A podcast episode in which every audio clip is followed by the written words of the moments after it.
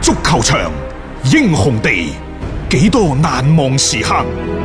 Breathtakingly brilliant. 從最後三分鐘絕殺逆轉到伊斯坦布爾勝利大逃亡，從希臘神話到冰島奇蹟，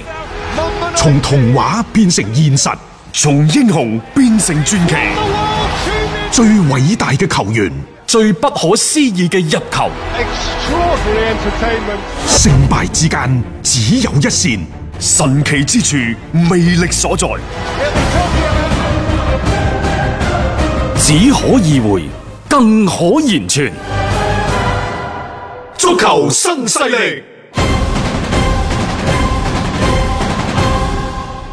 睇完今晚嘅英超賽事嘅前瞻之後呢，我哋喺節目嘅下半 part 就會同大家睇睇就係其他歐洲嘅西班牙、意大利等等，包括德甲方面啲情況。嗯、首先今晚喺西甲呢度呢，就巴塞啊先登場啊，係佢哋係對住呢近態啊，就係有啲回落嘅啊，皇皇家家蘇斯蘇斯達達。咁，但係今年整體表現都係唔錯嘅一隊波嚟啦。即係對於誒、呃巴塞嚟講咧，呢一場嘅客場之旅呢，唔係話咁容易踢嘅一場賽事嚟嗯嘅。啊，因為特別你周中雖然話係啊，我收起咗美斯啊等等啊，但係你都叫踢一場嘅歐冠嘅賽事。誒、呃唔知呢班波嘅嗰種嘅體能嘅分配會唔會做得好？仲有一樣嘢，我想補充埋，下個周中有國家打比，即係呢個會係佢哋可能更加哇着呢個重。國家打比呢，其實已經推遲咗㗎啦，嗯即係可能考慮呢，就球場安全嘅因素更加之多。嗯但係你不得不面對嘅，除非你空場咧，冇有錯可能咩？係啊係咪？嗯哼空場的話，佢引起嘅嗰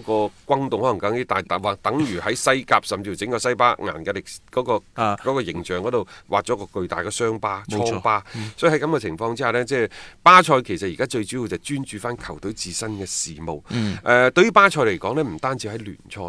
因為佢整體而言喺呢幾個賽季嘅歐冠嗰度呢，佢係相對失意嘅，嗯尤其係連續俾羅馬同埋利物浦嘅嗯大翻盤，所以可能。佢而家以小組第一再次殺入咗歐冠十六強之後呢，你話作為球隊，從主席到球王嘅美斯等等，大家都會諗，即係前兩年嘅噩夢唔可以再重演啦，即係你唔可以再俾對手逆轉啦。係啊，即啊係即係好罩忌呢樣嘢啊啊，嘛。甚至乎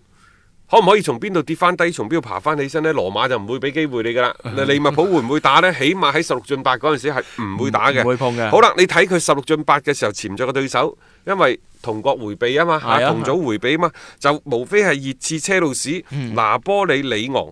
對於巴塞嚟講，呢啲都唔係問題，啊，都唔算係都唔強算勁嘅係對強手。地，係咯。咁再加上呢，即係話誒呢一個西甲聯賽呢度，佢哋同呃皇家馬德里而家都尚算叫叮當碼頭，亦就兩條線都需要同呢就係呢一個死敵作一番嘅前鬥，前鬥可能就係巴塞、皇馬，就係、西班牙。甲組足球聯賽嚟緊嘅下半賽季嘅主旋律，係啊咁啊，即係一切就還原翻即係以前我哋最熟悉嘅一種嘅節奏當中啦。誒、咁其實。對於美斯又好，對於巴塞嚟講亦都好啦。咁我覺得呢兩條戰線佢哋肯定就唔會話放棄㗎啦。誒、雖然話聯賽冠軍已經攞過好幾屆啊啦，但係同皇馬嘅呢種鬥法呢，佢哋係樂此不疲嘅。咁而歐冠嗰邊呢，其實美斯都即係開到聲啦，唔希望再重蹈覆轍啦。其實我覺得呢，巴塞今年多多少少將嗰個重心其實係放咗喺歐冠嗰度嘅。嗯佢喺小組賽都叫死亡之組啊，多蒙特啊，嗯國米啊嗯誒國米啊等等，四勝兩平，佢係好快提前一輪鎖定小組第一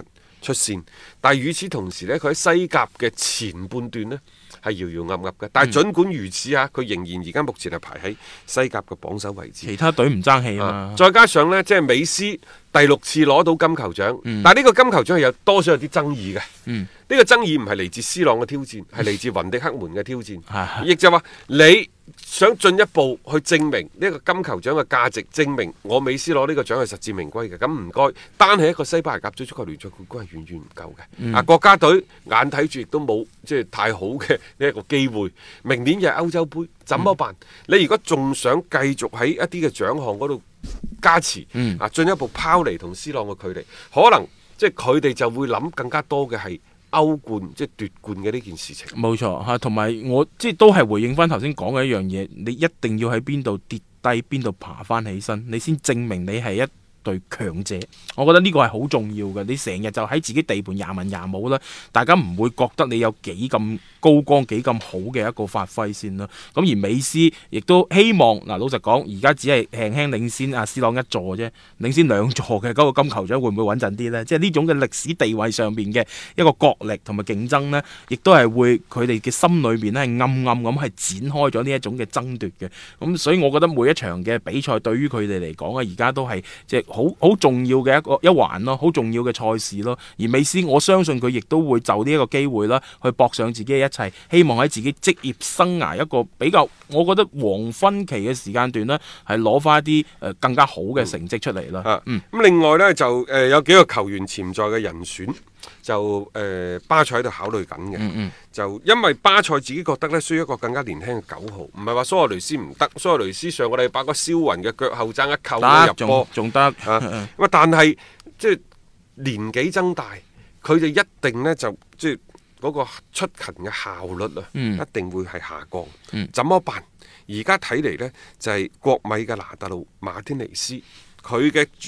嗰個違約金，我哋之前已經講咗啦，九千三百四十萬即歐係元。比較容易就可以激活到嘅。即係對於巴塞嚟講，呢、個唔係一個難度嚟啦。誒、關鍵係呢個拿達路馬天尼斯咧，佢係受到咗誒、包括蘇亞雷斯，亦都有美斯嘅認可。嗯嗯美斯嘅認可，即係呢啲元老會開完會之後覺得 O K 嘅。誒、呃球員本人呢，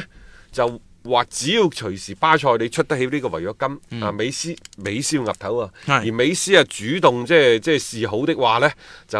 係一個即係好大概率嘅講加盟講話不嘅事件嚟顧一嘅切咁加盟添。啊，嗯咁啊，另外呢，就係話尼馬，尼馬而家呢又又起訴巴塞 喎， 即相愛係相呢殺呢位仁兄真係嗯啊我都呢位仁兄，佢今次呢就為咗三百五十萬嗰個賠償，話佢最尾嗰一年啊，欠薪係嘛啊欠薪咁啊，然之後呢，就仲有呢，就即係之前咪咩三千萬嘅續約嗰啲費啊仲有嗰啲咩900萬忠誠費啊嘅賠約金誒誒為誒賠償金啊等係啊等。今次呢，就係人工嚟嘅，係我應該得嘅，咁啊就係三百五十萬嘅，呢啲都唔好講啦唔。好理㗎啦嚇。即係誒講講收入啦，唔好話成日俾人即係敲 腳骨。就按照呢一個馬卡報所講呢，就話一八到一九賽季西班牙甲組足球聯賽嘅電視轉播收入嘅分配呢已經出咗嚟啦。嗯，啊，巴塞最多，誒、比佢哋嘅死敵皇家馬德里呢多出一百一千一百二十萬歐元。嗯啊咁啊，呢喺呢個角力上面，巴塞又贏咗皇馬哎呀喎。西甲係咁嘅，西甲呢，即係巴塞嘅上個賽季嘅嗰個轉電視轉播收入係一點六六五億歐嗯元，排喺後邊嘅最後嗰個韋斯卡呢，得四千四百二十萬歐元啫。嗯，差距好嚇、大。嗯反正呢，五年前咁嘅電視轉播收入呢，最高嘅俱樂部同埋最低俱樂部之間差距係十倍。嗯，而家係五倍，應該講中小型嘅俱樂部都已經開始受益，啊亦就係巴塞同皇馬嗰啲所謂即係兩家獨大嗰啲呢，慢慢慢慢會拉近，但係仲係好大，因為巴塞係一點六六五，皇馬係一點五五三，去到第三位嘅馬體會已經係一點二億，即係差咗都成接近四千萬。係啊，即係呢個嘅差距。誒、當然咧，即係舊年誒、大家亦都知道，因為阿斯朗已經離開咗皇馬啦，咁可能亦都導致皇馬嗰邊成個嘅即係收視啊各方面係下滑咗佢嘅。西甲係咁嘅，西甲係同西乙打包嘅，嗯但係西甲呢就分咗百分之九十，嗯西乙就分百百分分之之二二十十。喺西甲呢部分呢，就百分之五十嘅收入呢，就個俱樂部平分，嗯百分之廿五嘅收入呢，就各隊波嘅成績確定，仲有百分之二十五呢，我認為最難理解嘅係啊根據俱樂部嘅貢獻去確定，嗯即係包括佢嘅上座率啊，啊俱樂部對西甲聯賽嘅推廣嘅力度啊等 等。咁啊，但係喂，你上座率？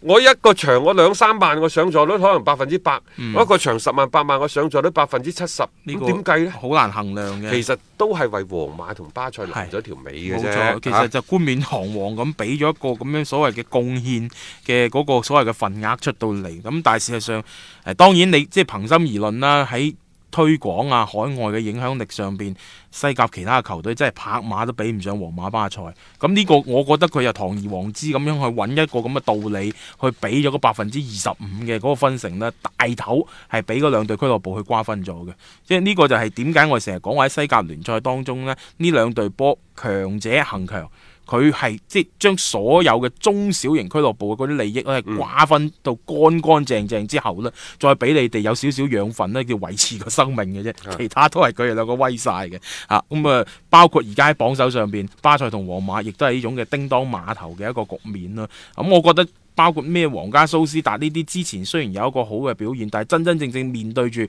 呃、強敵嘅呢啲巴塞、皇馬嘅時候，可能佢哋會露出原形都唔出奇。係咁啊，大家睇睇冇咯得。打嘅呢啲波都係，即係而家呢，其實呢一兩年，我唔知大家有冇一個嘅感覺，就係、啲強弱之間啊，越嚟越懸殊，即係偶然間可能會係誒、呃有一個爆冷，但係贏波。再或者啲大炒，佢已經成為咗一個主旋律。概率高咗好多咯。你而家同埋每一年巴塞，巴塞會更加犀利，皇馬都唔係咁咁突出啊。如果從賽季嚟講呢，大家要小心啲。即係上半賽季係相對係更加正路，嗯下半賽季唔係話唔正路，即係你亦都可以理解，可能下半賽季啲強隊打得多啊， 啊然之後呢攰啲啊嗯身體比較疲勞啊等等，但係佢都贏，贏唔贏得夠咁啊另一回事。你又涉及到其他球隊補組噶嘛，人哋都要搏命啊，等等嘅因素構成嘅好多時呢，即係誒、呃我哋講話你中意玩競彩，中意玩北單，